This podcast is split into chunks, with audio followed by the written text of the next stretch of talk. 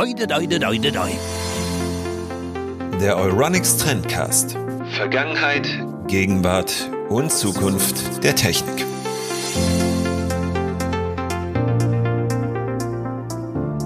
Damit hallo und herzlich willkommen zur siebten Ausgabe des Euronics Trendcast. Und ja, falls ihr die vergangenen Folgen gehört habt, wird euch in dieser Folge auffallen, dass wir jemand Neues dabei haben. Allein vom Klang her jemanden, den ich eher beim Radio vermutet hätte als beim Organics Trendblog.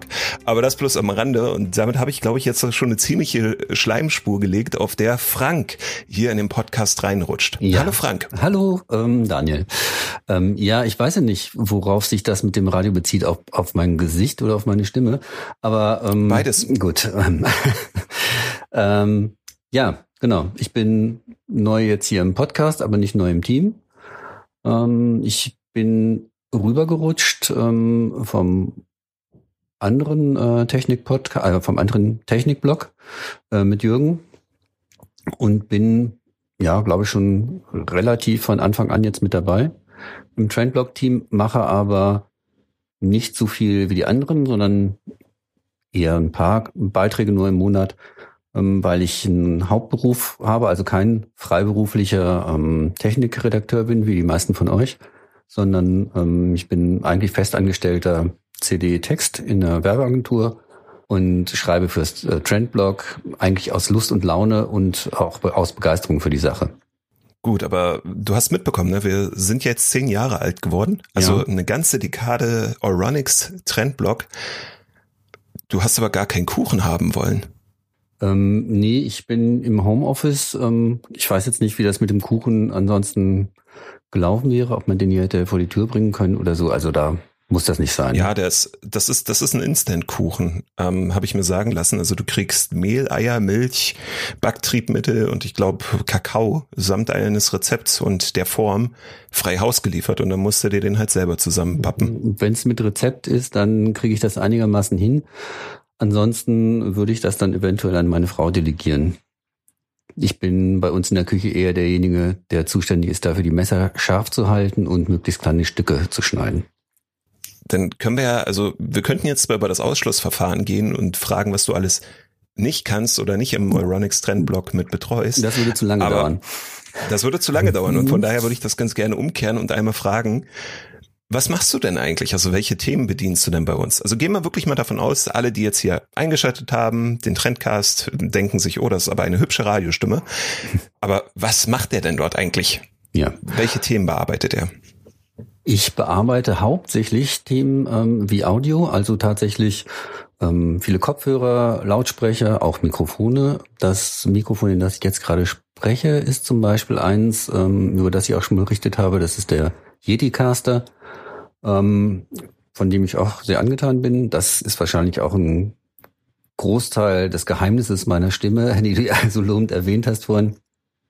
Ähm, ja, also viel Audio, ähm, ansonsten auch noch gerne so Eingabegeräte wie Maus, Tastatur, ähm, Trackpad, solche Geschichten. Aber Audio macht schon einen Großteil aus. Da ich ja nicht sehr viel schreibe, ähm, ist es auch nicht so groß, äh, was ich an Bandbreite bediene, sag ich mal. Gut, aber Audio ist ja halt auch was sehr Wichtiges und ich bin im Vorfeld dieses Podcasts nochmal deine letzten Beiträge mit durchgegangen. Ja. Und bin über ein, eine Produktkategorie gestolpert, mit der ich nicht in Berührung kam bisher. Also zur Erklärung, ich habe halt auch viel mit Audio zu tun, benutze aber größtenteils Bluetooth-Kopfhörer von Sony, mhm. habe eine kleinere Stereoanlage mit guten Boxen. Der Fernseher bedient alles über die eingebauten Lautsprecher und wenn ich die Kopfhörer am Rechner nicht trage, dann quäken halt die Monitore auch ein wenig vor sich hin. Das können die, das ist wunderbar, aber halt qualitativ nicht hochwertig. Und dann habe ich gelesen, dass es Multiroom-Lautsprecher gibt. Und du hattest welche von Denon getestet. Genau. Frage, was sind Multiroom-Lautsprecher? Was sind die Vorteile davon und wie war dein Ersteindruck? Eine ganze Menge Fragen jetzt, aber wir haben ja Zeit. Ja. Ähm, diese Multiroom-Lautsprechergeschichte ist auch etwas, was ich bisher nur lesend erlebt habe, bis dann ähm, das Angebot kam von Euronics, äh, doch die mal auszuprobieren, weil ich ja der Audioexperte im Team bin. Ähm, Und dann klingelte irgendwann der UPS-Bote und stellte diverse Pakete vor die Tür. Und als ich den ausgepackt habe, ja, merkte ich eben, das sind Multiroom-Lautsprecher, ähm, die ähm, einen großen Vorteil haben. Man steuert sie alle über eine App oder über eine ähm, passende Stereoanlage, geht auch über einen Verstärker, den, der war da leider nicht dabei. Ähm, aber die App kann man sich runterladen aus dem App Store, aus dem Google Play Store und äh, kann darüber dann die Lautsprecher einrichten. Das geht mh, mm, sehr einfach. Ähm, Stecker rein, dann findet die App in der Regel die ähm, Lautsprecher, man bindet sie ins eigene WLAN ein und ähm, ja, kann dann in jedem Raum, wenn man möchte, entweder etwas anderes hören oder in allen Räumen das Gleiche. Das habe ich in dem Beitrag, glaube ich, auch gezeigt. Da habe ich mich ähm, dann doch dazu überwinden können, den Lesern einen kleinen Einblick in unsere Wohnung zu geben oder in unser Haus zu geben. Ähm, und bin einmal so von Zimmer zu Zimmer gegangen und habe Musik im Hintergrund ähm, laufen lassen, so dass man hören konnte, man kann durchs ganze Haus gehen, also auch durch weitläufige Fluchten, wenn man in jedem Zimmer so einen Lautsprecher stehen hat, also Multiroom, dann hört man überall das Gleiche. Das kann sehr angenehm sein. Also nicht nur für Partys oder sowas, wo es dann keinen Bruch gibt zwischen Küche und Wohnzimmer und so, sondern ähm, auch so einfach, wenn man sich durchs Haus bewegt und gerne von Bachschen Kantaten umheilt werden möchte oder so.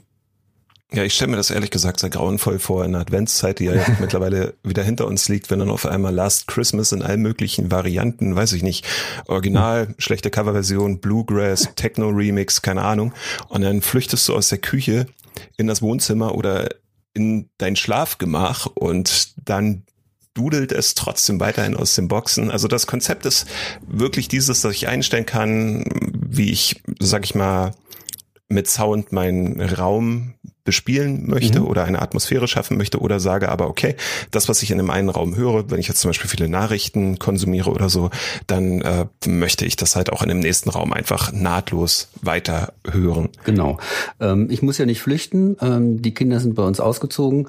Das heißt, ich bin der Herr über die Musik, die läuft. Also natürlich in Abhängigkeit von meiner Frau. Ähm, aber wenn die dann nicht da ist und ich bin im Homeoffice, ähm, kann ich eben die Musik hören, die ich mag. Und ähm, das ist dann schon ganz schön, wenn man die wirklich überall hören kann. Und ähm, über diese App kann man das eben auch sehr gut steuern. Ähm, das ist dann so, der Lautsprecher wird angezeigt und man kann, ähm, ich hatte jetzt vier Stück da, zwei kleine, einen mittleren, einen großen. Man kann dann zum Beispiel sagen, ähm, erstelle einen Raum, also Wohnzimmer, wenn die alle da drin stehen und ähm, kann dann äh, die Lautsprecher alle in diesen Raum ziehen und ähm, ja, dann klingen alle gleich und auch so, dass das kein äh, kein Lag gibt dazwischen, dass es nicht irgendwie halt oder sowas, sondern dass wirklich aus allen der Sound kommt und aus allen Ecken. Das ist schon sehr gut. Okay, zwei Fragen dazu habe ich. Mhm.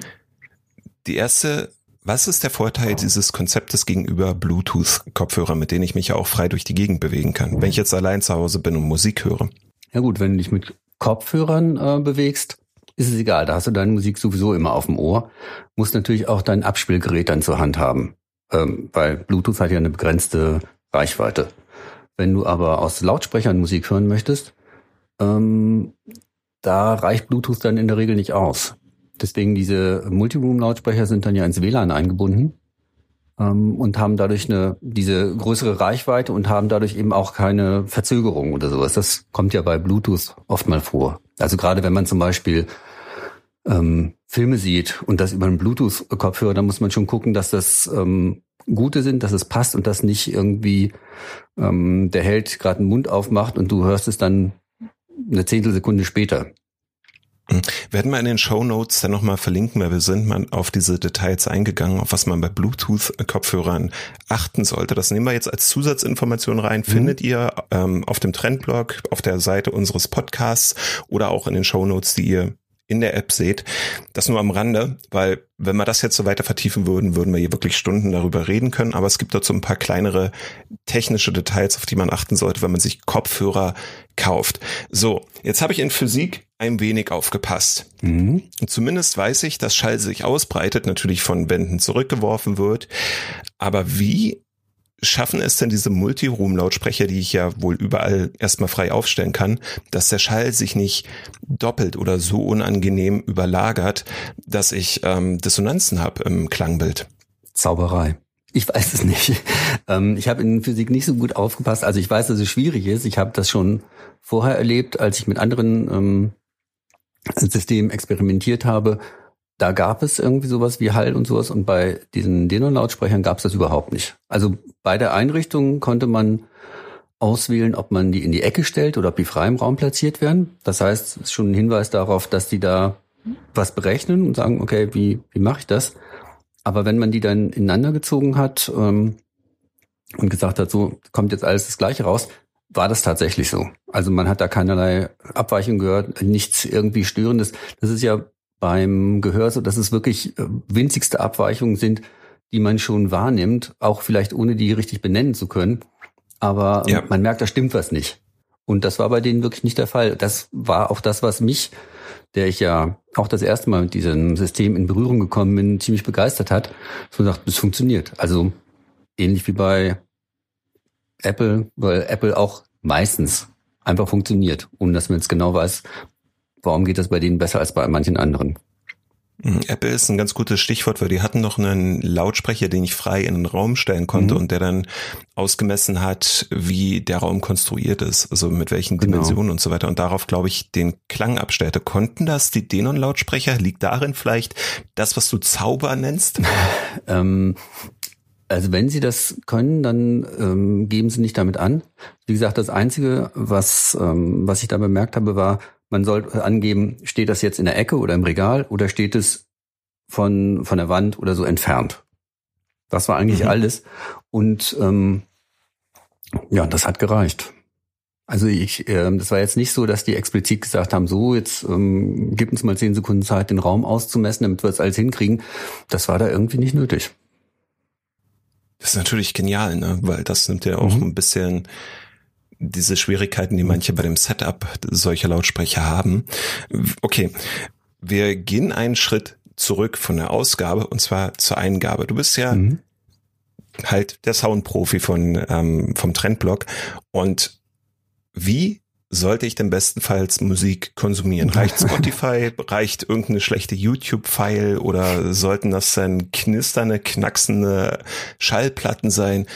Was ist denn deine Empfehlung, um überhaupt erst einmal guten Klang zu besitzen oder konsumieren zu können? Ja, das ist jetzt ein bisschen peinlich, weil ich tatsächlich ähm, viel über Spotify höre. Ähm, also ich bin jetzt kein Goldohr oder so, der sagt, nee, ähm, ich brauche hier goldene Kabel und äh, es muss auf jeden Fall äh, FLAC-Format sein und unkomprimiert und all sowas, sondern ähm, ich habe festgestellt, ähm, während ich jetzt getestet habe, Kopfhörer und geschrieben habe und sowas, ähm, dass sich das Ohr sehr schnell an alle möglichen Gegebenheiten adaptiert. Mhm. Klar ist es ähm, von Vorteilen, möglichst hohe, möglichst hohe Auflösung zu haben, äh, ganz toll und sowas, aber es wird halt viel ähm, viel auch übertrieben. Also es ist dann, ich kann mich noch daran erinnern, dass es hieß, ähm, so CDs. CDs haben in der in der Auflösung, äh, Schallplatte ist viel besser, weil die CDs können das gar nicht, das hört man als einen Unterschied. Inzwischen ist CD viel besser als dieses blöde Streaming, weil da, da hört man die Unterschiede und sowas. Ich, ähm, ich glaube, ähm, es gibt natürlich irgendwie eine Grenze, da hört man, äh, das ist jetzt kein toller Sound, das klingt jetzt irgendwie nach Küchenradio oder sowas. Und ähm, es gibt ähm, es gibt so gewisse Standards, wo man sagt, da ist jetzt wirklich, das ist alles verlustfrei. Das ist am besten, wenn man wenn, wenn man digital hört, wenn man da verlustfrei hm, FLAC oder WAV-Dateien hat, die dann eben riesig groß sind, aber da geht nichts verloren. Aber auch bei ähm, MP3-Dateien oder beim Streaming ähm, ist es möglich, einen Hörgenuss zu erzielen, sage ich mal, und sagen, das hört sich jetzt gut an, das hört sich toll an, ich krieg das alles mit, ich höre, ach, guck mal, da steht ja ein Cello wahrscheinlich da hinten im Raum und äh, man kriegt das andere mit. Ähm, also das, es geht, es gibt da viele verschiedene Wege, die da hinführen. Ich glaube, ich würde jetzt nicht so eine Empfehlung geben und sagen, nee, also unter CD-Qualität würde ich es nicht machen oder äh, Stream ist der größte Mist oder sowas. Ähm, Gut, also du hast jetzt kein, kein Dogma, was du irgendwie Nein. vor dir herträgst und Nein. sagst, liebe Leute, wenn ihr gute Musik hören wollt, nur bei Tidal oder Nein. YouTube Music, wie es jetzt neuerdings heißt, statt Google Music. Ähm, oder wenn du dich erinnerst, weil wir sind ja beide älteren Semesters, ja, sage ich jetzt mal. Ja. Erinnerst du dich noch an das kurzzeitige Aufleben der DVD Audio? Uh, nee, muss ich gestehen, tatsächlich nicht. Ähm, Dann weißt du ja, wie ich, erfolgreich das war. ja, genau. Ähm, ich erinnere mich aber daran, ähm, was war das? War das Pono, das Ding von Neil Young? der irgendwie darüber geschimpft hat, dass MP3 ja irgendwie blöd ist, ein eigenes Format hatte? Ja, Neil Young hatte bis vor einigen Jahren noch verweigert, dass seine Musik mhm. auf Streaming-Plattformen kommt, weil genau. das halt alles unfassbar schlecht klingen sollte. Ich erinnere mich, dass er das sehr kontrovers ähm, gegenüber irgendwelchen Musikmagazinen äußert haben. Wenn ich denke, das ist jetzt ein ähm, Mit-60er, der mehr als die Hälfte seines Lebens vor einem meterhohen Marshallturm gestanden hat und gesagt hat, nee, MP3 für meine Ohren ist das nix, äh, ich, das ist die Qualität nicht so schlecht. Ähm, äh, ja, konnte ich nicht so richtig Du weißt glauben. nicht, ob Neil Young nicht vielleicht mit Oropax gespielt hat. Vielleicht hat er sein Gehör geschont. Vielleicht, aber trotzdem ist er Mitte 60. Also ich merk's ähm, bei mir ja auch ein bisschen, also nicht, ich merke es ein bisschen, sondern ich habe dann mir auch manchmal einen Spaß gemacht, natürlich ähm, so die kleinen Tests zu machen. Ähm, habe meine damals 18 oder 19-jährige Tochter gefragt, sag mal, hörst du hier was? Ja, ja, klar, ganz deutlich. Und ich, äh, ich jetzt nicht. Ähm, also diese bestimmten Frequenzen, die dann manchmal abgespielt werden, um jugendliche Herumlungerer aus Fußgängerzonen zu vertreiben oder sowas.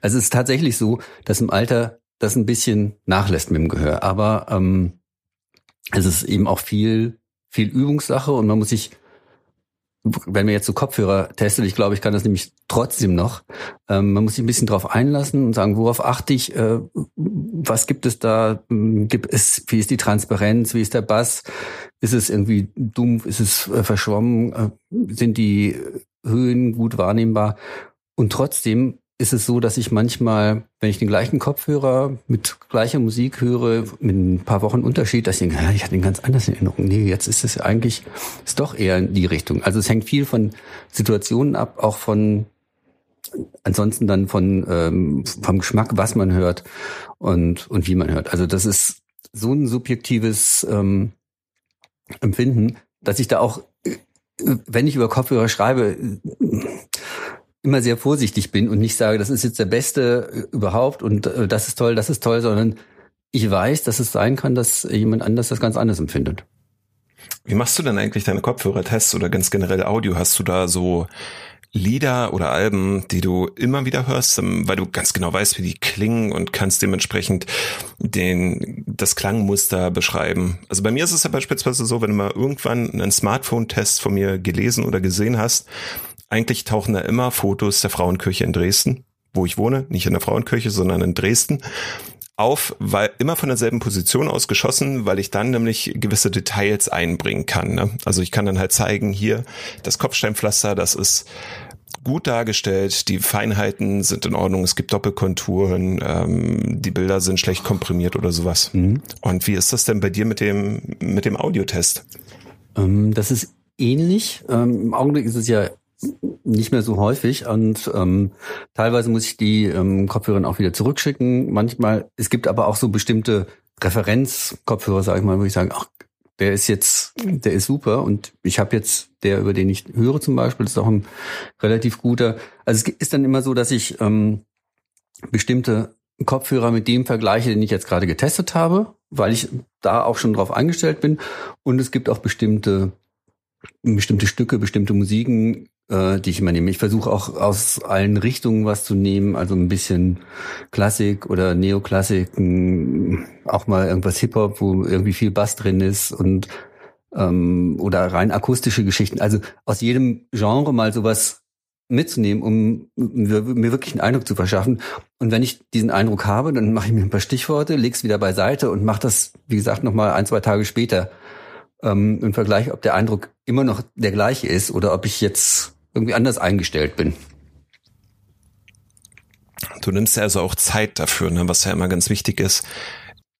Das war bei den Denon Multiroom Lautsprechern auch so. Also wie gesagt, ich habe da Ähm, ich glaube, es waren noch ein oder zwei Soundbars dabei. Es waren insgesamt sechs Pakete und stand hier äh, Leihweise für vier Wochen. Und dann habe ich gleich gesagt, ähm, ja, das wird nichts werden. Ähm, bis ich die ausgepackt habe und angeguckt und fotografiert und aufgestellt und verschiedene Sachen ausprobiert habe. Und dann schreiben, ähm, da reichen vier Wochen nicht. Deswegen habe ich die dann tatsächlich jetzt auch ein bisschen länger gehabt. Aber inzwischen sind sie wieder zurück beim Hersteller.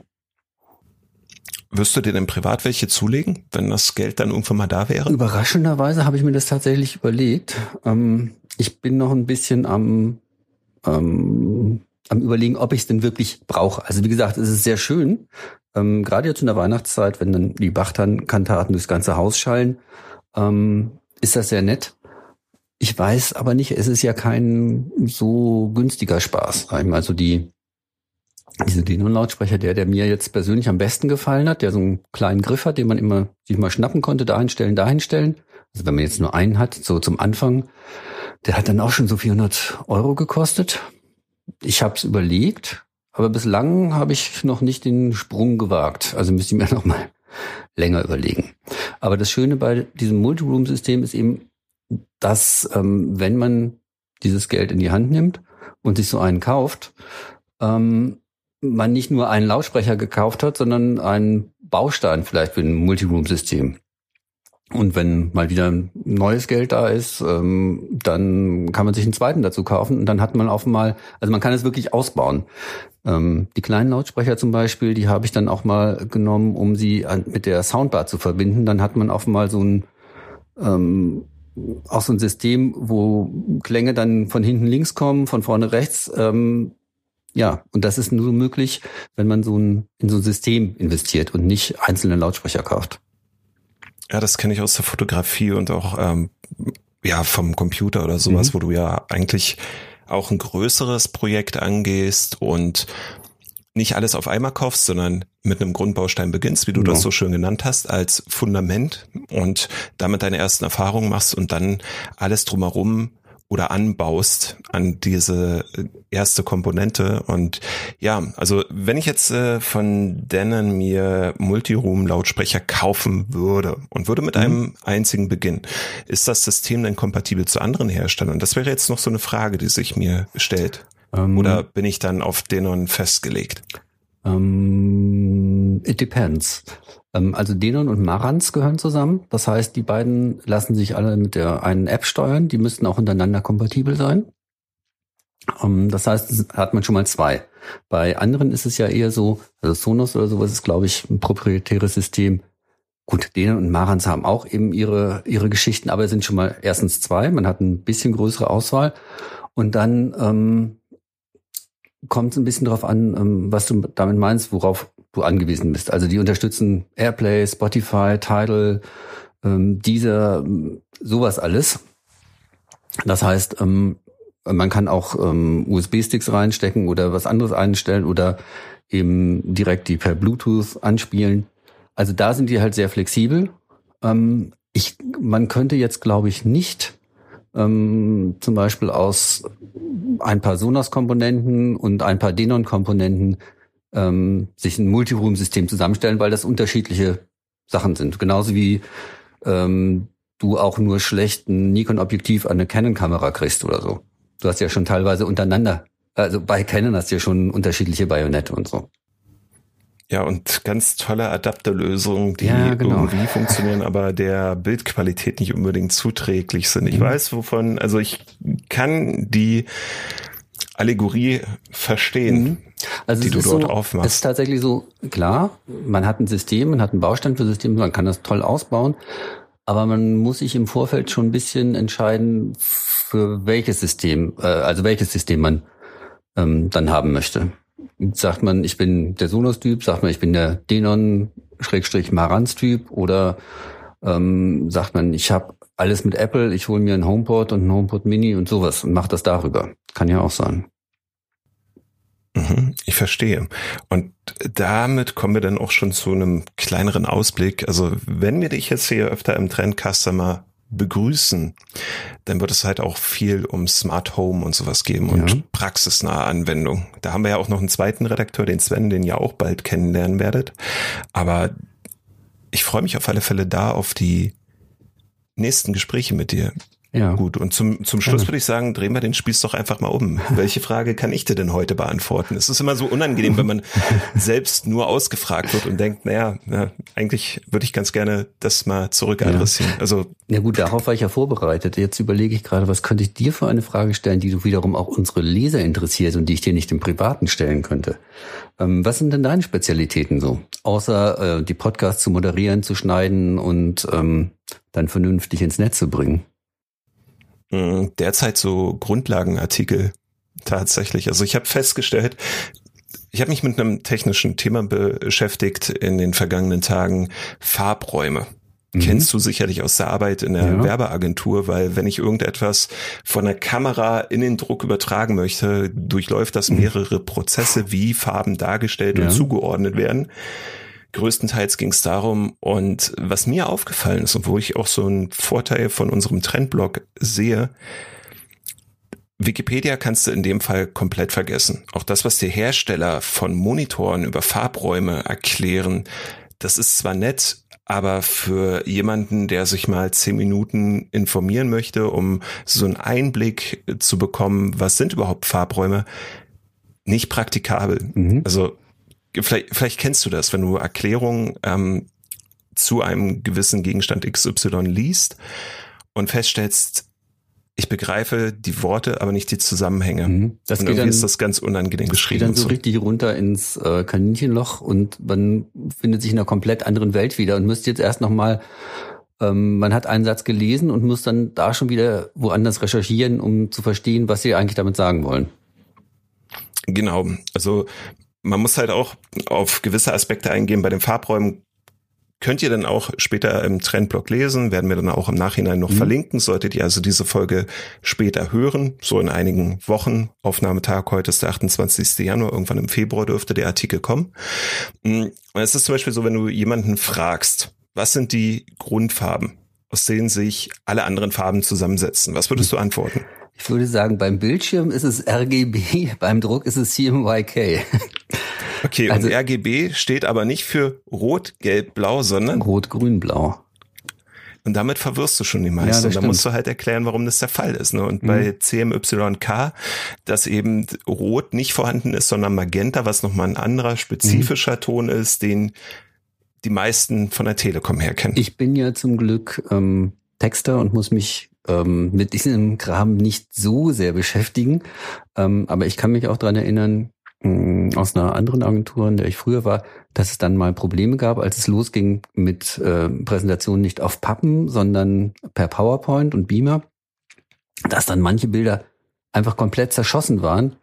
Äh, und wir wussten nicht, woran es liegt, bis wir rausgekriegt haben, die sind dann im RGB-Modus abgespeichert worden äh, nee, die sind dann im CMYK, also Cyan, Magenta, ähm, Yellow und Black Modus abgespeichert worden für den Druck. Ähm, wir haben sie aber auf dem Bildschirm präsentiert. Wir brauchten die dann im RGB-Modus. Ähm, und kaum hat man das richtig abgespeichert, hat alles wieder geklappt. Hm, das, da erinnere ich mich daran, dass ich früher mal, ich bin ja seit fast drei Jahren mit der Kamera unterwegs und hatte aber Jahre zuvor mal eine ausgeliehen von einem Freund. Und da war ich vollkommen stolz auf die ersten Fotos, die ich geschossen mhm. habe und sah alles total super aus. Irgendwelche Eichhörnchen, Enten, Landschaften hast du nicht gesehen. Und voller Vorfreude einen Schwung Digitalfotos geordert, die auf einmal von den Farben her komplett anders aussahen. Und ja, wenn man sich dann mit diesen Farbräumen auseinandersetzt, weiß man halt auch, warum die dann eben anders aussehen. Also es gibt ein paar Beispiele, die ich dann in dem Artikel zeige. Und ganz generell ist das, was ich über Farbräume geschrieben habe, eines der Beispiele für die Art von Artikeln, die ich derzeit mit recherchiere, also viel Grundlagenzeug. Mhm. Was aber, glaube ich, auch wichtig ist, ne, halt mal zu erklären, was steht denn hinter dem jeweiligen Begriff oder wie profitiere ich davon, wenn ich weiß, was die bedeuten. Weil am Ende geht's ja darum, dass wenn du weißt, mit welchen Farbformaten ein Computer, ein bildgebendes, bildausgebendes, ja, Gerät hantiert, wie ich davon am Ende profitieren kann, dass ich eine ordentliche, exzellente, vernünftige Darstellung der Inhalte habe. Das stimmt. Das ist ja auch immer Boah. das Ziel bei den ganzen Trendblog-Artikeln, dass wir versuchen, da ein bisschen Praxishilfe zu geben und nicht einfach nur mal so schreiben äh, von Freak zu Freak, sondern mm, ja, dass wir eben versuchen, äh, Artikel zu schreiben, wo man sich dann freut, sagt, ach so funktioniert das, jetzt weiß ich auch, wie ich das mache. Exakt. Und darauf satteln dann auch andere Beiträge, über die ich jetzt hier aber noch nicht reden darf, auf. Und ja, da geht's dann wirklich viel darum, was sind die Grundlagen, wie profitiere ich davon, wie finde ich am Ende das passende Gerät dafür, wie nutze ich dieses Gerät halt auch, weil wenn du jetzt mit Kopfhörern unter dem Mikrofon zu tun hast, sind das ja auch Geräte oder ist das ja auch Hardware, die du ja nutzt, um etwas zu erschaffen. Ne, also es kann jetzt der Podcast mhm. sein, du kannst aber, wenn du einen vernünftigen Monitor und eine Kamera hast, wahnsinnig tolle Drucke vorbereiten, die dann jeden Betrachter umhauen. Und darauf aufmerksam zu machen, wie das alles ineinander greift. Ich glaube, das ist schon eine ziemliche Mammutaufgabe, aber eine, die sich halt auch für die Leserinnen und Leser lohnt, zusammenzustellen. Ja, ich denke auch. Genau. Und äh, ja, in, interessante Frage. Also was mache ich eigentlich auf den Trendblog? Schreiben über alles Mögliche und derzeit halt Grundlagen, was mich halt auch persönlich interessiert. Okay. Ja, ihr habt Frank kennengelernt. Frank, ich danke dir, dass du dir die Zeit dafür genommen hast. Ich danke, dass ich das äh, machen durfte. Ich freue mich auf weitere Folgen mit dir irgendwann in naher und ferner Zukunft. Ich mich auch. Und, ja. Hat mir Spaß gemacht. Gerne wieder. Und euch allen vielen Dank fürs Zuhören. Wie ihr merkt, wir ziehen jetzt so nach und nach die Redakteure hier rein. Und wenn wir dann die gesamte Justice League hier vorgestellt haben, dann machen wir uns auch daran, die Welt zu retten und euch zu erklären, was euch in Zukunft in Sachen Technik erwartet. Danke Frank und bis kommende Woche. Okay, tschüss Daniel.